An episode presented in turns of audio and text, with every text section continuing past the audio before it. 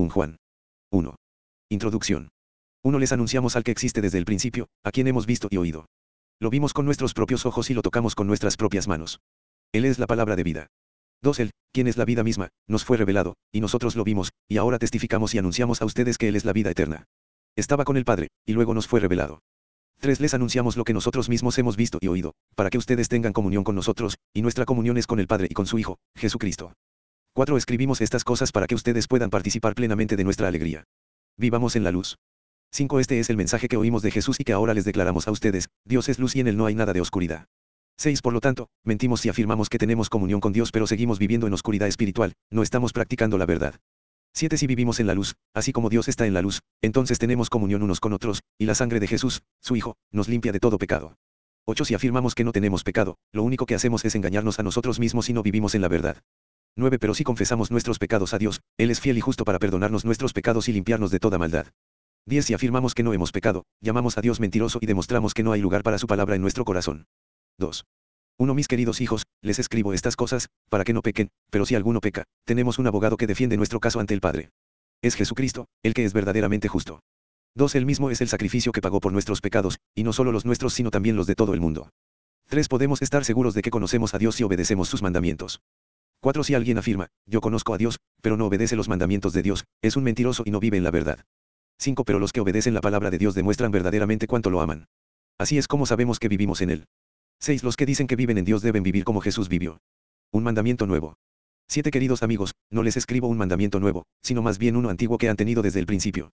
Ese mandamiento antiguo, ámense unos a otros, es el mismo mensaje que oyeron antes. 8. Sin embargo, también es un mandamiento nuevo. Jesús vivió la verdad de este mandamiento, y ustedes también la viven. Pues la oscuridad está desapareciendo, y ya brilla la luz verdadera. 9. Si alguien afirma, vivo en la luz, pero odia a un hermano en Cristo, esa persona aún vive en la oscuridad. 10. El que ama a su hermano vive en la luz y no hace que otros tropiecen.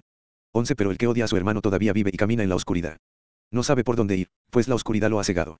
12. Les escribo a ustedes, que son hijos de Dios, porque sus pecados han sido perdonados por medio de Jesús. 13. Les escribo a ustedes, los que son maduros en la fe, porque conocen a Cristo, quien existe desde el principio. Les escribo a ustedes, los que son jóvenes en la fe, porque han ganado la batalla contra el maligno. 14. Les he escrito a ustedes, que son hijos de Dios, porque conocen al Padre. Les he escrito a ustedes, los que son maduros en la fe, porque conocen a Cristo, quien existe desde el principio. Les he escrito a ustedes, los que son jóvenes en la fe, porque son fuertes, la palabra de Dios vive en sus corazones, y han ganado la batalla contra el maligno. No amen a este mundo. 15. No amen a este mundo ni las cosas que les ofrece porque cuando aman al mundo, no tienen el amor del Padre en ustedes. 16. Pues el mundo solo ofrece un intenso deseo por el placer físico, un deseo insaciable por todo lo que vemos y el orgullo de nuestros logros y posesiones. Nada de eso proviene del Padre, sino que viene del mundo. 17. Y este mundo se acaba junto con todo lo que la gente tanto desea, pero el que hace lo que a Dios le agrada vivirá para siempre. Cuidado con los anticristos. 18. Queridos hijos, llegó la última hora. Ustedes han oído que el anticristo viene, y ya han surgido muchos anticristos. Por eso sabemos que la última hora ha llegado. 19. Esas personas salieron de nuestras iglesias, pero en realidad nunca fueron parte de nosotros, de haber sido así, se habrían quedado con nosotros. Al irse demostraron que no eran parte de nosotros. 20. Pero ustedes no son así, porque el Santo les ha dado su espíritu, y todos ustedes conocen la verdad. 21 Así que les escribo no porque no conozcan la verdad, sino porque conocen la diferencia entre la verdad y la mentira. 22 ¿Y quién es un mentiroso? El que dice que Jesús no es el Cristo. El que niega al Padre y al Hijo es un anticristo. 23 El que niega al Hijo tampoco tiene al Padre, pero el que confiesa al Hijo tiene al Padre también. 24 Por lo tanto, ustedes deben seguir fieles a lo que se les ha enseñado desde el principio. Si lo hacen, permanecerán en comunión con el Hijo y con el Padre. 25 Y en esta comunión disfrutamos de la vida eterna que Él nos prometió. 26 Les escribo estas cosas para advertirles acerca de los que quieren apartarlos del camino. 27 Ustedes han recibido al Espíritu Santo, y Él vive dentro de cada uno de ustedes, así que no necesitan que nadie les enseñe lo que es la verdad. Pues el Espíritu les enseña todo lo que necesitan saber, y lo que Él enseña es verdad, no mentira. Así que, tal como Él les ha enseñado, permanezcan en comunión con Cristo. Vivan como hijos de Dios. 28 Y ahora, queridos hijos, permanezcan en comunión con Cristo para que, cuando Él regrese, estén llenos de valor y no se alejen de Él avergonzados. 29 Ya que sabemos que Cristo es justo, también sabemos que todos los que hacen lo que es justo son hijos de Dios. 3. Uno miren con cuánto amor nos ama nuestro Padre que nos llama sus hijos, y eso es lo que somos. Pero la gente de este mundo no reconoce que somos hijos de Dios, porque no lo conocen a Él. Dos queridos amigos, ya somos hijos de Dios, pero Él todavía no nos ha mostrado lo que seremos cuando Cristo venga, pero sí sabemos que seremos como Él, porque lo veremos tal como Él es. 3. Y todos los que tienen esta gran expectativa se mantendrán puros, así como Él es puro. 4. Todo el que peca viola la ley de Dios, porque todo pecado va en contra de la ley de Dios. 5. Y ustedes saben que Jesús vino para quitar nuestros pecados, y en Él no hay pecado. 6. Todo el que siga viviendo en él no pecará, pero todo el que sigue pecando no lo conoce ni entiende quién es él. 7. Queridos hijos, no dejen que nadie los engañe acerca de lo siguiente, cuando una persona hace lo correcto, demuestra que es justa, así como Cristo es justo. 8. Sin embargo, cuando alguien sigue pecando, demuestra que pertenece al diablo, el cual peca desde el principio, pero el Hijo de Dios vino para destruir las obras del diablo. 9. Los que han nacido en la familia de Dios no se caracterizan por practicar el pecado, porque la vida de Dios está en ellos. Así que no pueden seguir pecando, porque son hijos de Dios. 10. Por lo tanto, podemos identificar quiénes son hijos de Dios y quiénes son hijos del diablo. Todo el que no se conduce con rectitud y no ama a los creyentes no pertenece a Dios. Amor y odio entre hermanos. 11. Este es el mensaje que ustedes han oído desde el principio, que nos amemos unos a otros. 12. No debemos ser como Caín, quien pertenecía al maligno y mató a su hermano. ¿Y por qué lo mató? Porque Caín hacía lo malo y su hermano lo recto.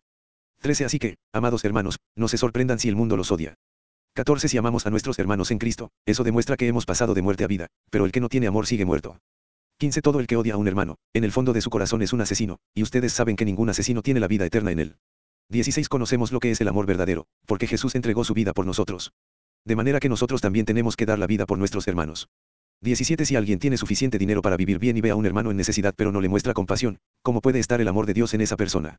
18. Queridos hijos, que nuestro amor no quede solo en palabras, mostremos la verdad por medio de nuestras acciones. 19. Nuestras acciones demostrarán que pertenecemos a la verdad, entonces estaremos confiados cuando estemos delante de Dios. 20. Aun si nos sentimos culpables, Dios es superior a nuestros sentimientos y Él lo sabe todo. 21 Queridos amigos, si no nos sentimos culpables, podemos acercarnos a Dios con plena confianza. 22 Y recibiremos de Él todo lo que le pidamos porque lo obedecemos y hacemos las cosas que le agradan. 23 Y su mandamiento es el siguiente, debemos creer en el nombre de su Hijo, Jesucristo, y amarnos unos a otros, así como Él nos lo ordenó. 24 Los que obedecen los mandamientos de Dios permanecen en comunión con Él, y Él permanece en comunión con ellos. Y sabemos que Él vive en nosotros, porque el Espíritu que nos dio vive en nosotros. 4. ¿Cómo descubrir a los falsos profetas? Un queridos amigos, no les crean a todos los que afirman hablar de parte del Espíritu. Pónganlos a prueba para averiguar si el Espíritu que tienen realmente proviene de Dios, porque hay muchos falsos profetas en el mundo. 2. Esta es la manera en que sabremos si tienen o no el Espíritu de Dios. Si una persona que afirma ser profeta reconoce que Jesucristo vino en un cuerpo humano, esa persona tiene el Espíritu de Dios. 3. Pero si alguien afirma ser profeta y no reconoce la verdad acerca de Jesús, aquella persona no es de Dios. Tal persona tiene el espíritu del anticristo, del cual ustedes oyeron que viene al mundo, y de hecho, ya está aquí. 4. Pero ustedes, mis queridos hijos, pertenecen a Dios. Ya lograron la victoria sobre esas personas, porque el espíritu que vive en ustedes es más poderoso que el espíritu que vive en el mundo. 5. Esas personas pertenecen a este mundo, por eso hablan desde el punto de vista del mundo, y el mundo les presta atención. 6. En cambio, nosotros pertenecemos a Dios, y los que conocen a Dios nos prestan atención. Como ellos no pertenecen a Dios, no nos prestan atención. Así es como sabemos si alguien tiene el espíritu de verdad o el espíritu de engaño. Amense unos a otros. 7. Queridos amigos, sigamos amándonos unos a otros, porque el amor viene de Dios. Todo el que ama es un hijo de Dios y conoce a Dios. 8. Pero el que no ama no conoce a Dios, porque Dios es amor. 9. Dios mostró cuánto nos ama al enviar a su único Hijo al mundo, para que tengamos vida eterna por medio de él.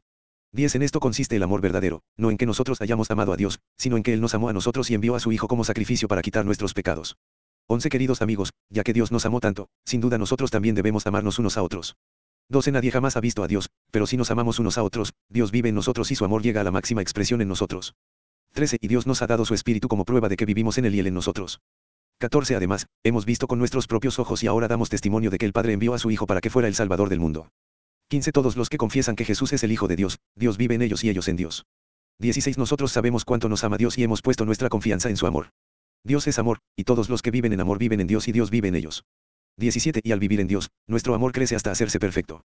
Por lo tanto, no tendremos temor en el día del juicio, sino que podremos estar ante Dios con confianza, porque vivimos como vivió Jesús en este mundo. 18 En esa clase de amor no hay temor, porque el amor perfecto expulsa todo temor. Si tenemos miedo es por temor al castigo, y esto muestra que no hemos experimentado plenamente el perfecto amor de Dios. 19 Nos amamos unos a otros, porque Él nos amó primero. 20 Si alguien dice, amo a Dios pero odia a un hermano en Cristo, esa persona es mentirosa pues, si no amamos a quienes podemos ver, ¿cómo vamos a amar a Dios, a quien no podemos ver? 21 Y Él nos ha dado el siguiente mandato, los que aman a Dios amen también a sus hermanos en Cristo. 5. La fe en el Hijo de Dios. Un todo el que cree que Jesús es el Cristo ha llegado a ser un Hijo de Dios. Y todo el que ama al Padre ama también a los hijos nacidos de Él. 2. Sabemos que amamos a los hijos de Dios y amamos a Dios y obedecemos sus mandamientos. 3. Amar a Dios significa obedecer sus mandamientos, y sus mandamientos no son una carga difícil de llevar. 4. Pues todo hijo de Dios vence a este mundo de maldad, y logramos esa victoria por medio de nuestra fe. 5. ¿Y quién puede ganar esta batalla contra el mundo? Únicamente los que creen que Jesús es el Hijo de Dios. 6. Y Jesucristo fue revelado como el Hijo de Dios por medio de su bautismo en agua y por derramar su sangre en la cruz, es decir, no mediante agua solamente sino mediante agua y sangre. Y el Espíritu, quien es la verdad, lo confirma con su testimonio. 7. Por lo tanto, son tres los testigos.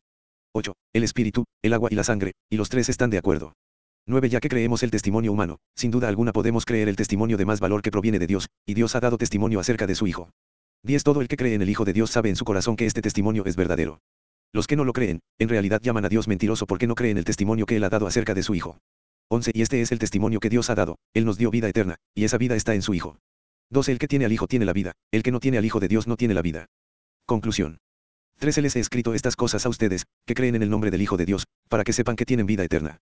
14. Y estamos seguros de que Él nos oye cada vez que le pedimos algo que le agrada. 15. Y como sabemos que Él nos oye cuando le hacemos nuestras peticiones, también sabemos que nos dará lo que le pedimos. 16. Si alguno de ustedes ve que un hermano en Cristo comete un pecado que no lleva a la muerte, debe orar por él, y Dios le dará vida a ese hermano. Pero hay un pecado que lleva a la muerte, y no digo que se ore por quienes lo cometen. 17. Todas las malas acciones son pecado, pero no todos los pecados llevan a la muerte. 18. Sabemos que los hijos de Dios no se caracterizan por practicar el pecado, porque el Hijo de Dios los mantiene protegidos, y el maligno no puede tocarlos. 19. Sabemos que somos hijos de Dios y que el mundo que nos rodea está controlado por el maligno. 20. Y sabemos que el Hijo de Dios ha venido y nos ha dado entendimiento, para que podamos conocer al Dios verdadero. Y ahora vivimos en comunión con el Dios verdadero porque vivimos en comunión con su Hijo, Jesucristo. Él es el único Dios verdadero y Él es la vida eterna. 21 Queridos hijos, aléjense de todo lo que pueda ocupar el lugar de Dios en el corazón.